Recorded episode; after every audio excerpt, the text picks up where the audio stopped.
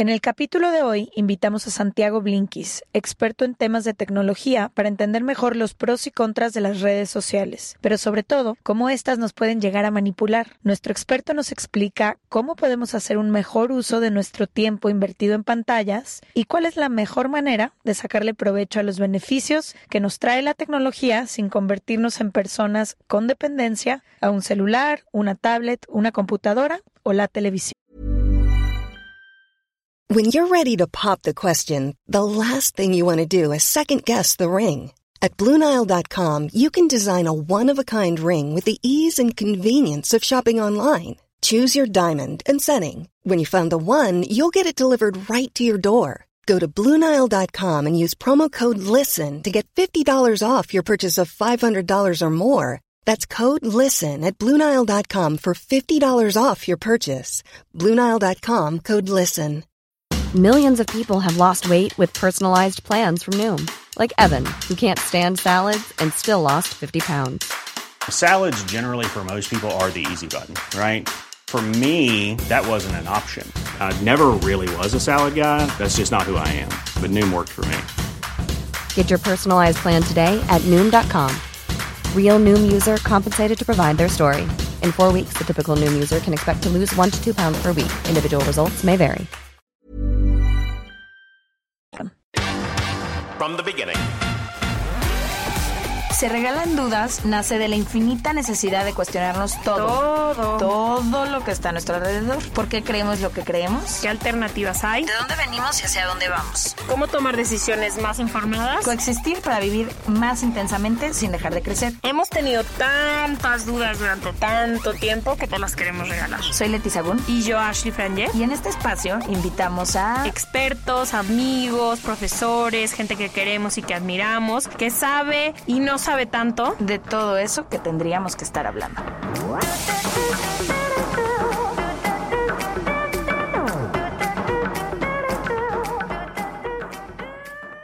Bienvenidas y bienvenidos a otro martes de Se Regalan Dudas. Felices de estar con ustedes con un tema que personalmente me interesa hablar desde que empezó este podcast. Nos lo han pedido bastante y tiene que ver con las redes sociales y la tecnología. Si antes ya sentíamos que las pantallas estaban dominando nuestra vida. Ahora con la pandemia creo que nos enfrentamos a que esto es ahora necesario. Las clases para los niños, eh, la mayoría de los negocios ahora viéndose en la necesidad de tener sus reuniones, muchas personas trabajando desde casa.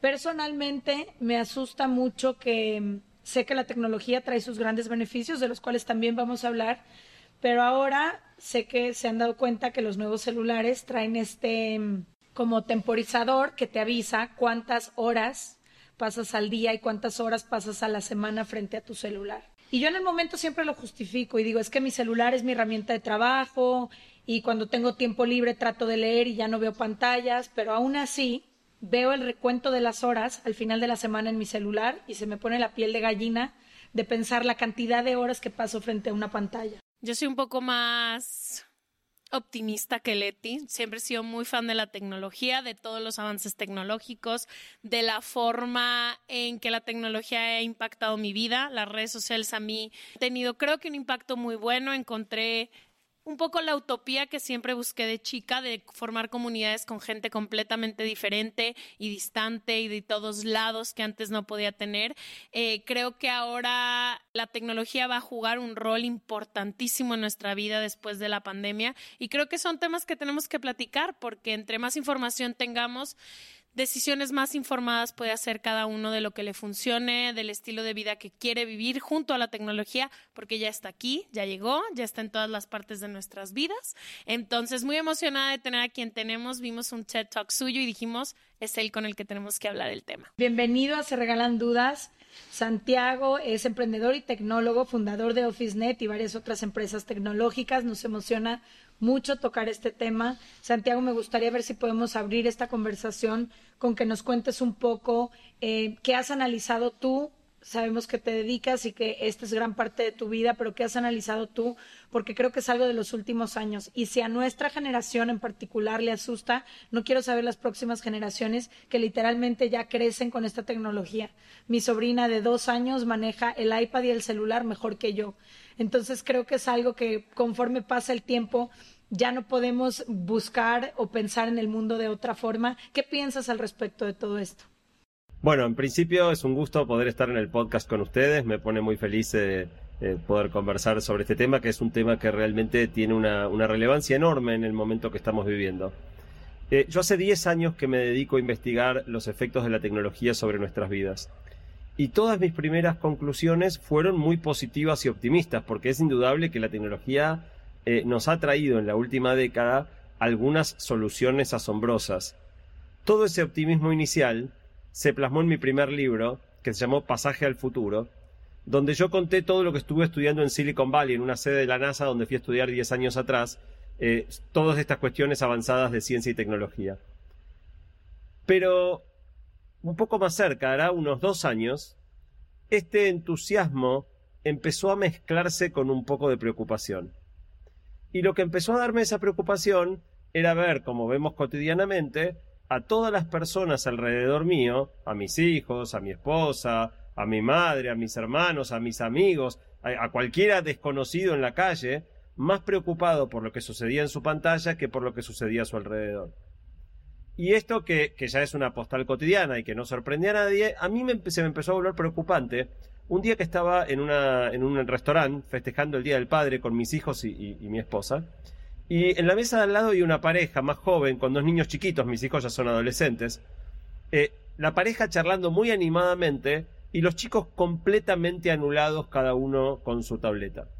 Y no, de nuevo, también es una imagen cotidiana, no había nada distinto, pero ese día a mí me explotó la cabeza.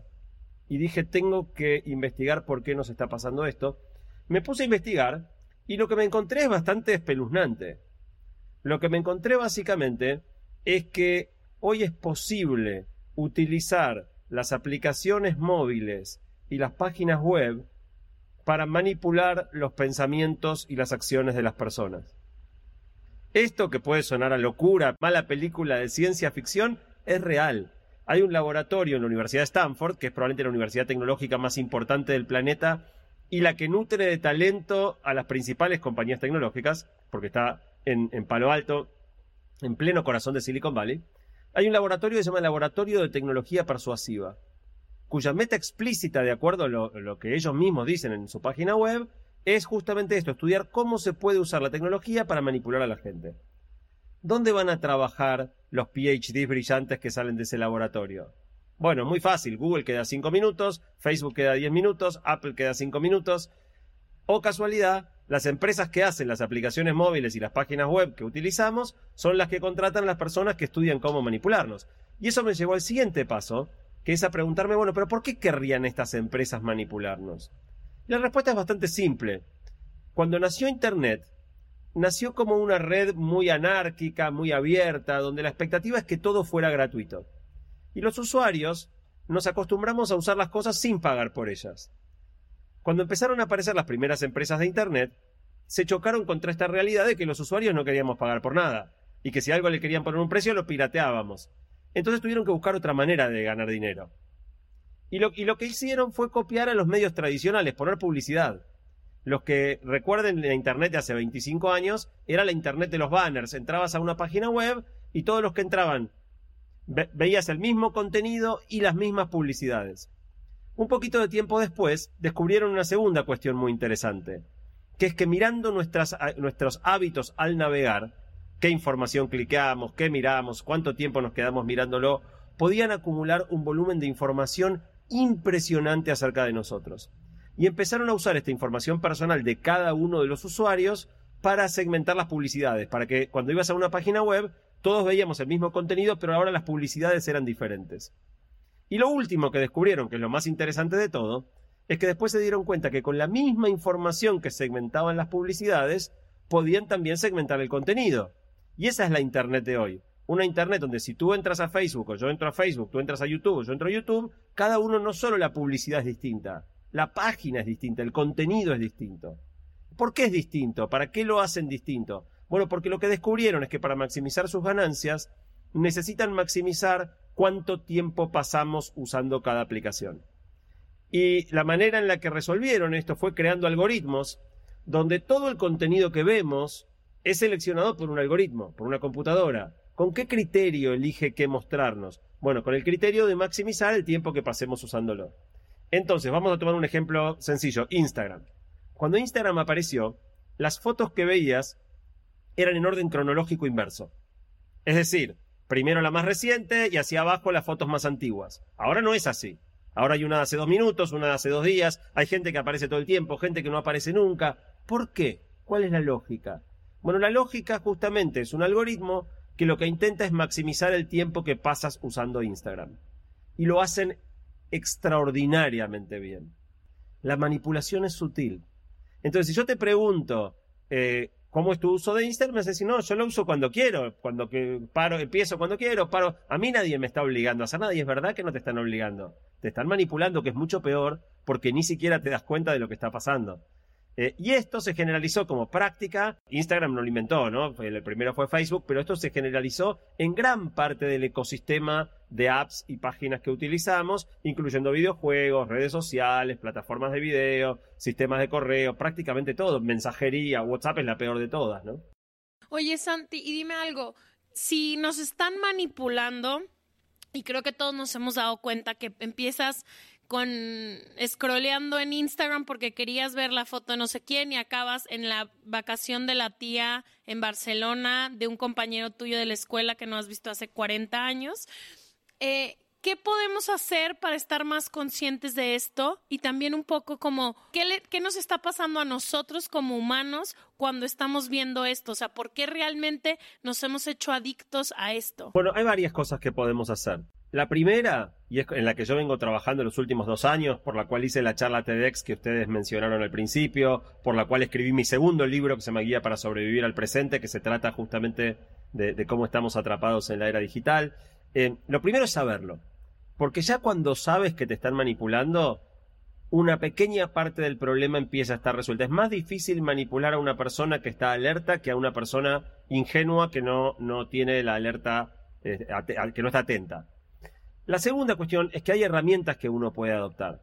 Un ejemplo es este que mencionaban ustedes en la introducción, de medir el tiempo que usamos cada aplicación, pero no basta con medirlo.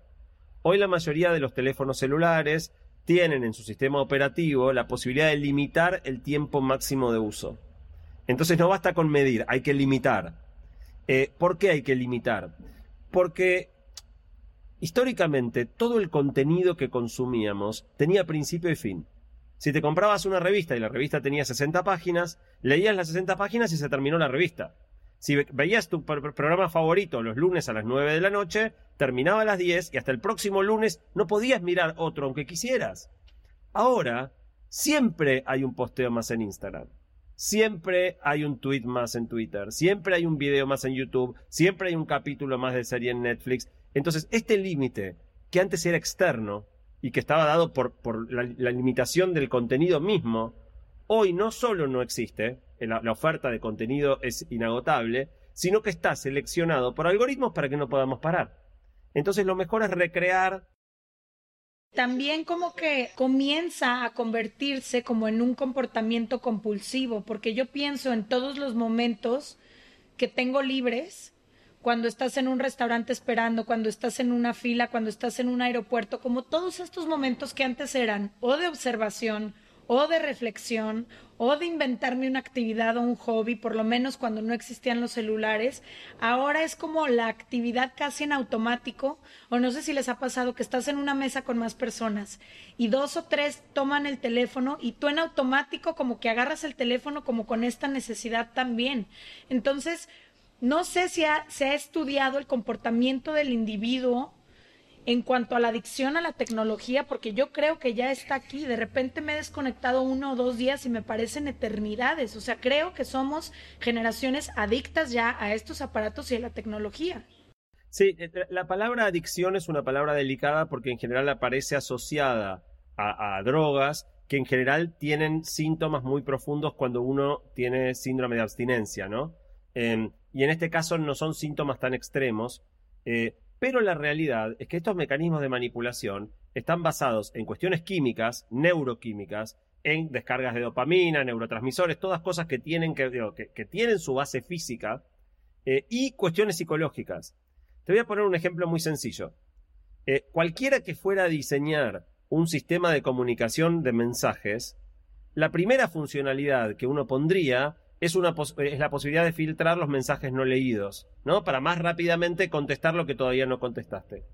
WhatsApp existe hace 11 años y no tiene posibilidad de filtrar mensajes no leídos. ¿Ustedes creen que se les escapó eh, el error?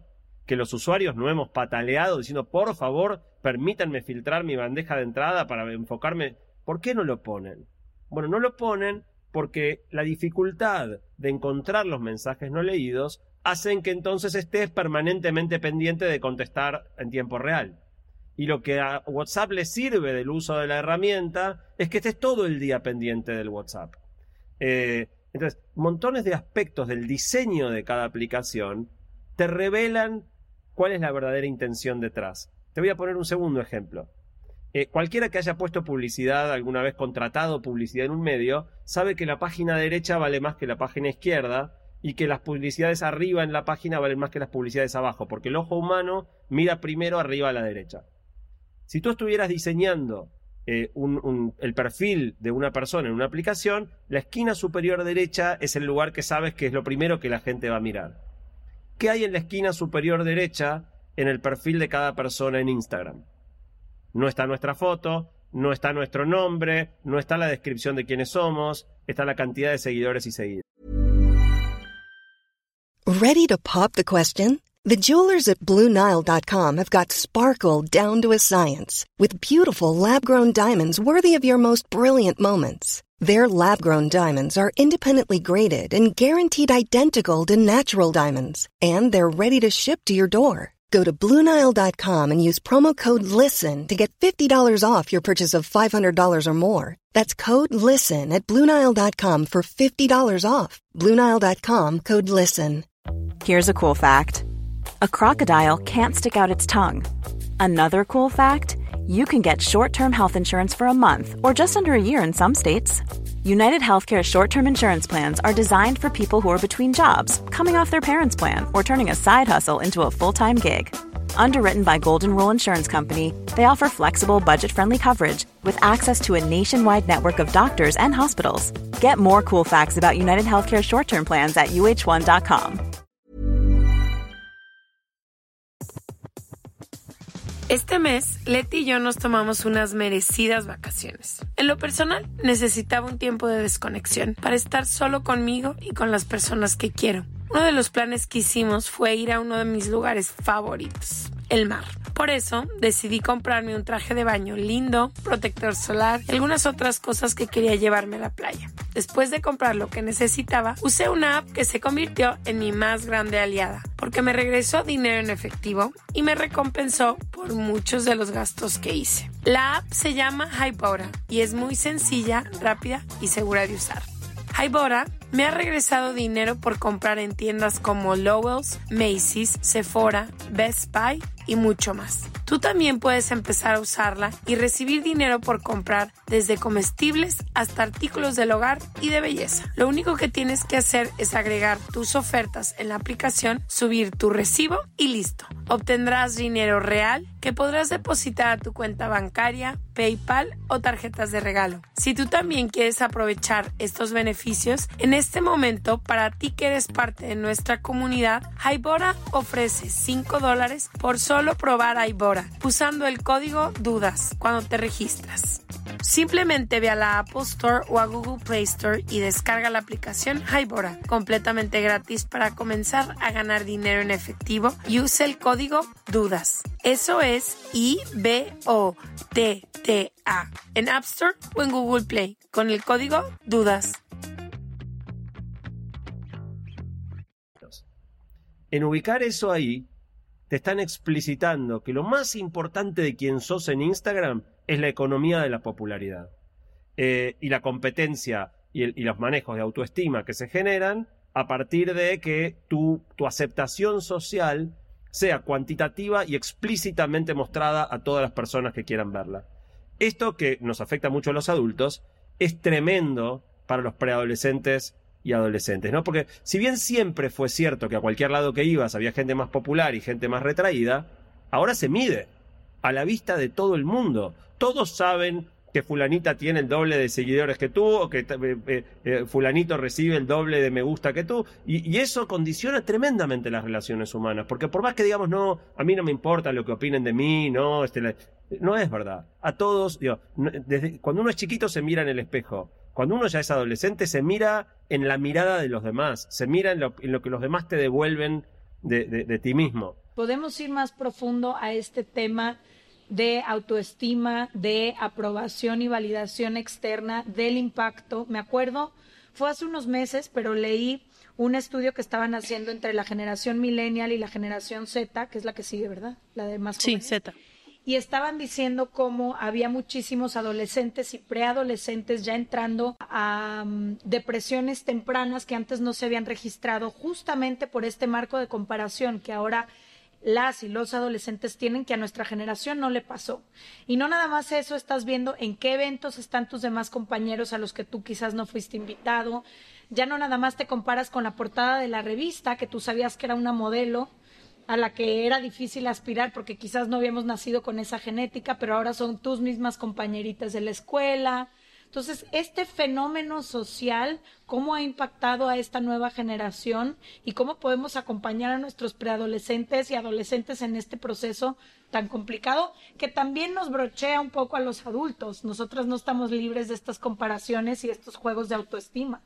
Iba a empezar diciendo justamente lo último que dijiste, que es que esto afecta mucho a los adolescentes, pero también nos tiene a maltraer a los adultos, ¿no? En, en buena medida, la mayoría estamos viviendo la vida para mostrarla, no para disfrutarla. Estamos más pendientes en cada lugar de, llega la comida en el restaurante y todos le están sacando una foto al plato en vez de empezar a comer. ¿Por qué? Porque la comida no es tan rica si no le mostraste a los demás que no están ahí lo que estás comiendo. Si estás en un paisaje maravilloso, es más importante la selfie que, emocionarse y dejarse inundar por la grandiosidad del paisaje que estás mirando. Entonces, el, efecto eh, es tremendo, porque el efecto es mediatizar todo y, volver todo un medio simplemente para un fin de acumulación de popularidad cuantitativa medida en las redes. Con los chicos y adolescentes hay un ejemplo que a mí me gusta mucho, que es que cuando vamos a dejar por primera vez salir a nuestros hijos solos a la calle, a los 13, 14 años, depende de la familia, ese, ese momento de, caminar solos por, por la calle viene precedido de 13 o 14 años de caminar de la mano de un adulto, los madres, las madres, los padres, las personas a cargo. Bueno, son 14 años de enseñanza implícita caminando de nuestra mano, pero igual hay mucha enseñanza explícita. Antes de dejarlo salir, le decimos, bueno, si te viene a hablar una persona desconocida, no le contestes, si te quieren regalar algo, no lo aceptes, les explicamos cómo funciona el semáforo peatonal, la senda peatonal, montones de explicaciones.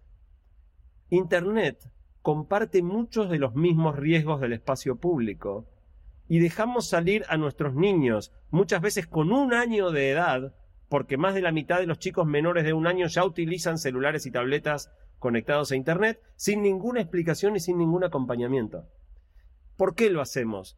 No es que no queramos a nuestros hijos, es que los propios adultos no tenemos conciencia ni de cómo funcionan las redes y las plataformas, ni de la manipulación que generan en nosotros, ni de los riesgos que esto implica para nuestros chicos. Eh, son muy importantes los riesgos y en muchos casos, eh, como decía Leti, no sabemos qué va a pasar porque no, todavía no, digo, los chicos que se están criando con un celular o una tableta desde antes de cumplir un año de edad, eh, todavía no hay casuística. Todavía no son adultos o no son, no los puedes medir todavía porque son chiquiticos. Pero sí estamos empezando a tener algunos indicadores, por ejemplo, de una suba muy fuerte de prevalencia de casos de autismo.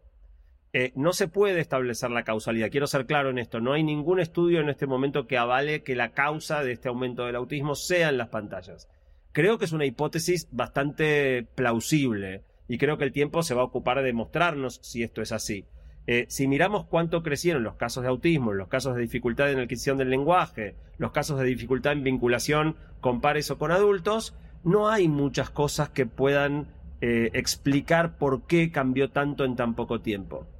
Eh, Y, en el fondo la hipótesis tiene sentido, ¿no? Porque toda la comunicación mediatizada a través de una pantalla de vidrio, digamos, eh, no, quiero, no quiero restar el valor de, poder comunicarse con gente del otro lado del planeta, de poder estar cerca de los que están lejos. El problema es que estando cerca de los que están lejos, empezamos a estar lejos de los que están cerca. Y me parece que ese es el, lo más importante que tenemos que cuidar, que es cómo mantenemos la capacidad para el contacto cara a cara.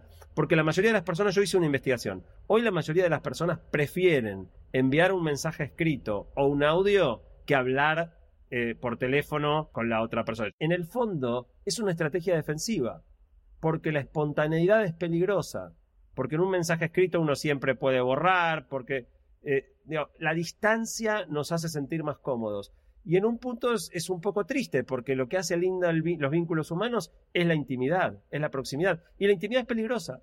Peligrosa no en el sentido de Internet, ¿no? Peligrosa en el sentido de que nos expone. Nos entregamos al otro en algún sentido. Y, y hoy las redes nos están brindando un contacto mediatizado que es más seguro, pero mucho más pobre. Oye, Santi, yo tengo dos preguntas. Una, ¿a qué edad recomendarías tú entonces introducir tecnología a nuestros hijos y a los niños? Nosotros no tenemos hijos, pero tenemos ahijados y demás. Y creo que al menos los que ya nacieron está muy complicado también porque pues ahora las mamás son mamás un poco de todo terreno, están trabajando, están todo, y al final el iPad se ha vuelto una ayuda, ¿no? Yo a veces veo a mis primas que están trabajando más cocinando todo y está el niño y es como, bueno, ve el iPad y por 20 minutos puedo terminar la comida. Esa es una de mis preguntas. Y la segunda, sé que no todo es malo en el Internet. Yo, como te dije, soy bastante optimista porque he encontrado muchísimas cosas eh, desde todo, desde que tengo muy mala ortografía y la tecnología me ha ayudado, hasta tengo años viviendo lejos de mi familia y todo. ¿Cuál es entonces el lado bueno de la tecnología y cómo podemos caminar este también siento que pasa como acaba de salir toda la tecnología, pues el ser humano tiende a irse de un lado de la balanza y después caminar al otro y encontrar un tipo de medio. Eh, entonces, ¿cuál sería ese tipo de medio en el que podemos habitar las redes y la tecnología? Ahí ya estás tocando un tema clave, que es que gran parte del problema del uso de pantallas en los niños es cuán extremadamente funcional nos resulta a los adultos a cargo. Si tienes que trabajar y estás a cargo de un niñito de dos años, va a venir a, demandar atención. Entonces, si le das para que se entretenga un autito, a los cinco minutos va a estar demandando atención de vuelta. Si le das una muñeca, tal vez esté diez minutos. Si le das un rompecabezas, quince.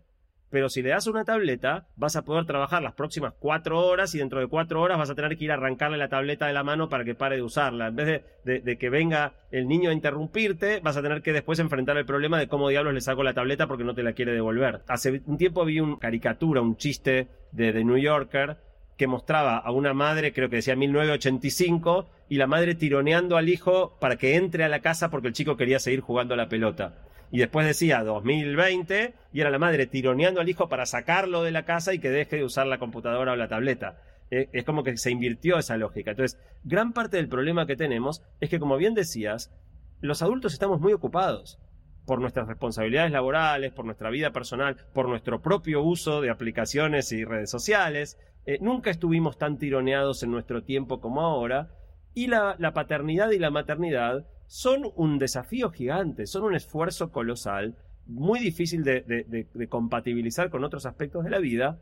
Y ahí es donde la tableta aparece como una solución, digo solución muy entre comillas, ¿no? Pero una solución al problema de administración de nuestro tiempo, porque realmente te saca el problema de los chicos de encima. Em, el precio es muy alto y creo que tenemos que entender como adultos que, puede, así como no le darías, por más que sea muy fácil darle de comer a tu hijo una, una de estas eh, comidas envasadas, preprocesadas, porque es rápido, abres la lata y se lo das, bueno, está bien, una vez puede ser, pero no puede ser la base de la alimentación de tu hijo que siempre coma comida preprocesada de, eh, una lata. Eh, y esto es lo mismo. por más que sea tentador simplificar nuestra vida a través del uso de pantallas de los niños, tiene que ser una práctica excepcional. Preguntabas también cuáles son las edades eh, eh, ¿qué digo yo? En realidad no importa lo que digo yo, importa lo que dice la Sociedad Americana de Pediatría, que tiene muy tabulado esto. Los chicos no debieran tener absolutamente ningún contacto con una pantalla hasta los dos años de edad, con la excepción de videoconferencia con parientes eh, o gente querida que esté a la distancia. O sea, el único uso para un menor de dos años debiera ser la comunicación con personas que están lejos, seres queridos que están lejos. Nada más. Sé que suena impracticable, porque hoy estamos eh, probablemente en un extremo opuesto, pero esa es la recomendación formal y tiene mucho sentido. Créanme que tenemos que tratar de, de cumplirlo. De los dos a los cinco años, la recomendación es máximo una hora diaria, con contenido de calidad, seleccionado por los adultos y bajo supervisión cercana de un adulto. O sea, no es le pongo la tableta con uno de estos malditos videos de YouTube que están diseñados para ser adictivos para niños y el autoplay se ocupa de que las próximas cuatro horas el chico esté entretenido. Es máximo una hora seleccionando contenido de, calidad. A partir de los seis años empieza una época distinta porque ahí sí empieza a haber un rol educativo, se usa en la escuela, hacer tarea y entonces ya no se pone un límite estricto horario, pero sí se sigue insistiendo con la curaduría y la selección de contenido de calidad y la supervisión adulta. O sea, la, tableta no puede ser el aparato que tengas para sacarte a tu hijo o tu hija de encima. Wow, qué fuerte. Y de la segunda pregunta que te decía Ash Santiago, yo te la complementaría nada más con es inminente. Hablar de un mundo sin tecnología, por más que a mí a veces me asusta y sé que a muchos padres y madres o a las generaciones que vienen o a los adultos, hay dos caras de la moneda como todo y al igual que Ash, yo he encontrado muchísimos beneficios en la tecnología. Me parece esta gran herramienta para darle voz a las personas que no la tienen, para unirnos. Es al final la base de nuestro proyecto Se Regalan Dudas, que a tantas personas ha ayudado. Todo eso lo tengo claro. También soy eh, muy consciente de toda la parte negativa y de cómo, a pesar de conectarnos a personas a lo lejos, nos desconecta de los grandes placeres cotidianos de la vida y de las personas que tenemos inmediato, incluso a veces en la propia cama y cada quien adentro de su celular o los dos viendo la pantalla de Netflix en lugar de estarnos viendo entre pareja, ¿no? Entre nosotros mismos. Pero mi, mi pregunta es, si ya estamos en esta era, si no podemos aventar el celular por la borda porque el trabajo depende de eso, si no podemos decirle a nuestros hijos, nunca vas a ver pantallas hasta que cumplas 15 años porque en sus escuelas las van a ver. ¿Cómo entonces adaptamos esta era de la tecnología y de las redes sociales de manera consciente y de manera responsable? ¿Cuál es el ejercicio personal que cada una y cada uno de nosotros debemos hacer? Bueno, es la pregunta del millón la que estás haciendo. Eh, sí, la, primera cuestión es, eh, resaltar algo que dijiste, que es que esto, por lo menos desde mi óptica, porque hay gente que propone cerrar las cuentas en redes sociales, y yo no, yo no creo que tenga sentido. O sea, creo que las ventajas de la vida conectada, bien utilizadas, son abrumadoramente positivas y no tiene sentido renunciar a ellas. Ni dejar de usar el celular o la tableta, ni cerrar las cuentas de redes sociales. Pero tenemos que recuperar el control de nuestra vida. Tenemos que recuperar el control sobre nuestra vida, sobre nuestro tiempo, para poder aprovechar todos los beneficios espectaculares que la tecnología tiene para ofrecernos sin quedar atrapados en ella. Empezar a usar esta espectacular supercomputadora que cada uno tiene en el bolsillo para crear también, no solamente para consumir de manera pasiva. Usarla para vivir experiencias compartidas, no para estar cada uno encerrado en su propia pantalla. En definitiva, lo que lo más importante que yo descubrí estos años investigando este tema es que el objetivo de esta manipulación es hacernos funcionales a los objetivos comerciales de un grupo de compañías. Y tenemos que usar la tecnología en el beneficio de nuestros propios intereses, no de lo que le conviene a otro. Entonces, para mí es muy buena la analogía con la comida chatarra. Cuando apareció la comida chatarra, no, no le llamábamos comida chatarra, le llamábamos comida rápida. Era fast food. Y en algún momento alguien dijo, sí, está bien, muy rápida, pero también muy poco saludable. Y la expresión socialmente cambió de fast food a trash food, comida chatarra. Eh, no dejamos de comerla. Nos sigue gustando ir de vez en cuando a comer una hamburguesa o unas ribs, o... pero no puede ser la base. Entendimos que no puede ser la base de nuestra alimentación. Y esto es parecido. Eh, TikTok es como comerse un triple burger con queso, panceta, o sea... Malteada de Oreo. Exacto, o sea, es pésimo para tu salud. Eh, puedes darte un gusto de vez en cuando, por supuesto, cada tanto uno tiene que darse gustos, eh, pero, pero no es bueno para, para, y ni hablar para los chicos. Eh, lo mismo, algo parecido pasa con Instagram, algo parecido pasa con YouTube, algo parecido pasa con Netflix. entonces, el, para mí el desafío es ubicar el consumo digital bajo una mirada parecida al consumo de alimentos. No hace falta volverse vegano, fundamentalista. Si quieres, está bien. No hace falta ir al, otro extremo. Em, pero sí, de alguna manera, tener una postura mucho más consciente de que a la industria alimenticia le conviene, a ciertas cadenas le conviene que comamos porquerías y a nosotros no, y lo mismo pasa con el contenido digital. Entonces, cuando el fundador de Netflix hace unos años declaró públicamente mi enemigo es el sueño, mi mayor competidor es el sueño, básicamente lo que estaba confesando es que Netflix es contenido digital chatarra, en el sentido de que lo que persigue es dañar tu salud en pos de un, modelo de negocio. Y, lo dijo de frente. ¿eh? Ahora, hace un tiempo hubo una campaña publicitaria aquí en Buenos Aires, donde yo vivo, donde un canal bastante conocido de series empapeló toda la ciudad con un cartel que decía, si es adictivo, está en y el nombre del canal. ¿En qué otro, en qué otro espacio a alguien se le ocurriría utilizar el adjetivo adictivo como un atributo positivo? a nadie. Bueno, con el contenido digital todavía pasa eso. Netflix tiene una categoría que son series para binge watching, por ejemplo, series adictivas. No, no me podés decir, o sea, eh, si son adictivas, sacalas. Eh, es al revés.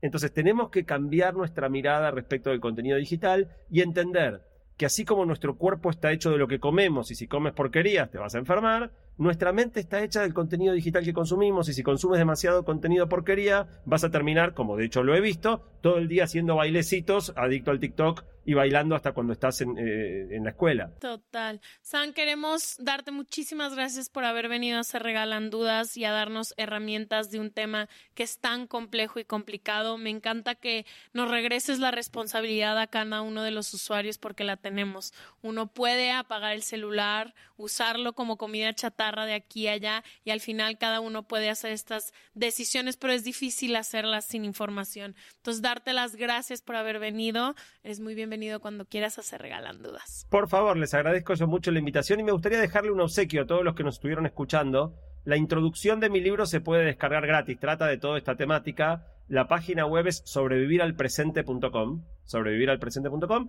Ahí pueden descargarse gratis la introducción del libro que plantea mucho de lo que estuvimos conversando hoy. Les vamos a dejar este link también para que lo puedan ver en serregalandudas.com diagonal. Suscríbete, que es nuestro newsletter. Les vamos a poner los libros de Santiago para que los puedan leer y obtener y todas sus redes sociales por si tienen alguna duda lo pueden contactar. Muchas gracias, Santiago. Gracias a ustedes, un gran placer. Gracias. Chao, Santi, gracias. Gracias por escucharnos un martes más. Recuerda que puedes suscribirte en cualquiera de las plataformas donde nos estés escuchando. Solo presiona el botón seguir para que no te pierdas ningún ningún episodio. Si crees que algo de lo que escuchaste hoy podría servirle a alguien más, compártelo, coméntalo o mándanos un mensaje en redes sociales. Nos vemos el próximo martes. Gracias por dudar con nosotras.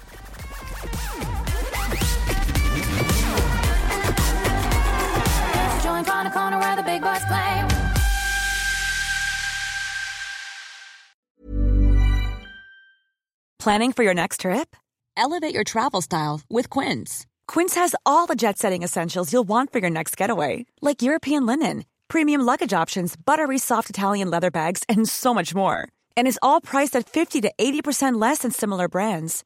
Plus, Quince only works with factories that use safe and ethical manufacturing practices. Pack your bags with high-quality essentials you'll be wearing for vacations to come with Quince. Go to quince.com/pack for free shipping and 365-day returns. If you thought the only way to get a more defined jawline with natural looking results was through surgery, think again. Juvederm Volux XC is a non surgical injectable gel filler that improves moderate to severe loss of jawline definition and can help you achieve natural looking results with little downtime. Even better, this improved definition lasts up to one year with optimal treatment. No maintenance required. Improve jawline definition for a smooth, sculpted look with Juvederm Volux XC. For important safety information and to find a licensed specialist, visit juvederm.com. That's J U V E D E R M.com. Not for people with severe allergic reactions, allergies to lidocaine, or the proteins used in Juvederm. Common side effects include injection site redness, swelling, pain, tenderness, firmness, lumps, bumps, bruising, discoloration, or itching. There's a risk of unintentional injection into a blood vessel, which can cause vision abnormalities, blindness, stroke, temporary scabs, or scarring. Talk to a licensed specialist to find out if it's right for you.